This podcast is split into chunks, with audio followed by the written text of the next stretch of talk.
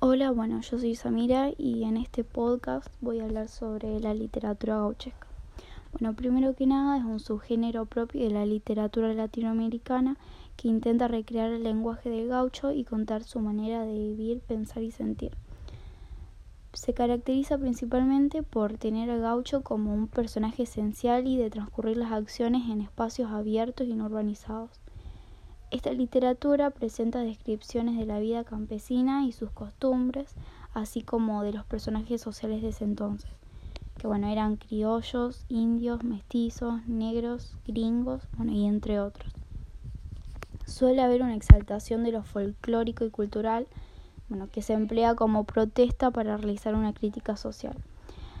En la forma y el lenguaje se distingue, por ejemplo, eh, la, la abundancia de metáforas, arcaísmos y términos aborígenes.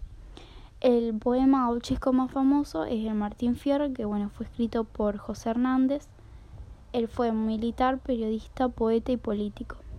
Este poema, el Martín Fierro, eh, fue escrito en versos y es una obra literaria considerada ejemplar del género gauchesco. Es un símbolo y un ícono nacional de la sociedad argentina, ya que lo que enseña en él es nuestra historia, exponiendo nuestras costumbres y culturas, bueno, y hábitos, eh, que nos representa como pueblo. Nos refleja nuestro pasado basándose en el cambio social en el que se encontraba el país. Eh, este libro, bueno, se divide en dos partes. Una primera edición, que es el gaucho Martín Fierro, la cual José Hernández comienza a escribir en el año 1872.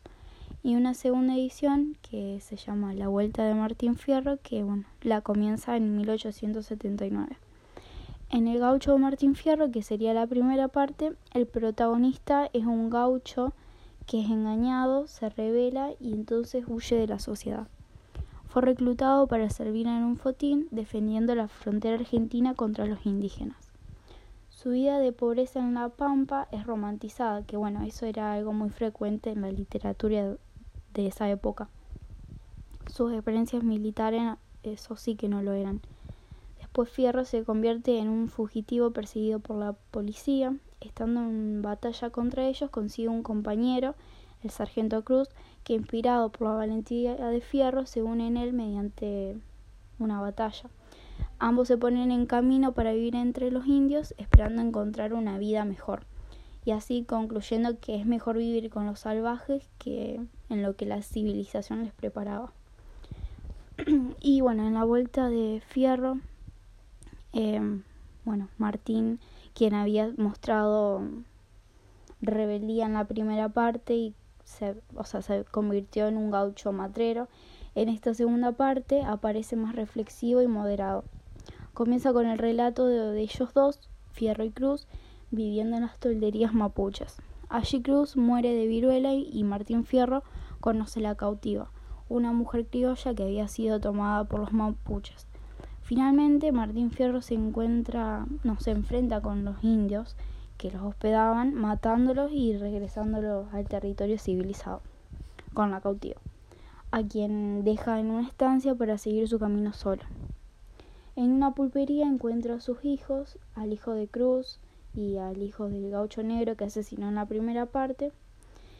Y bueno, los momentos más destacados y conocidos de esta segunda parte, que sería la vuelta del Martín Fierro, em, además de la payada con el negro, los consejos pícaros de la, del viejo Vizcacha y los famosos consejos de Fierro a sus hijos y al de su amigo Cruz. Bueno, en este podcast eh, hablo un poco sobre lo que es la, literatura la, la literatura gauchesca, el poema más famoso y bueno, en cuántas partes se dividía, quién lo escribió. Así que bueno, eso fue todo. Espero que les guste.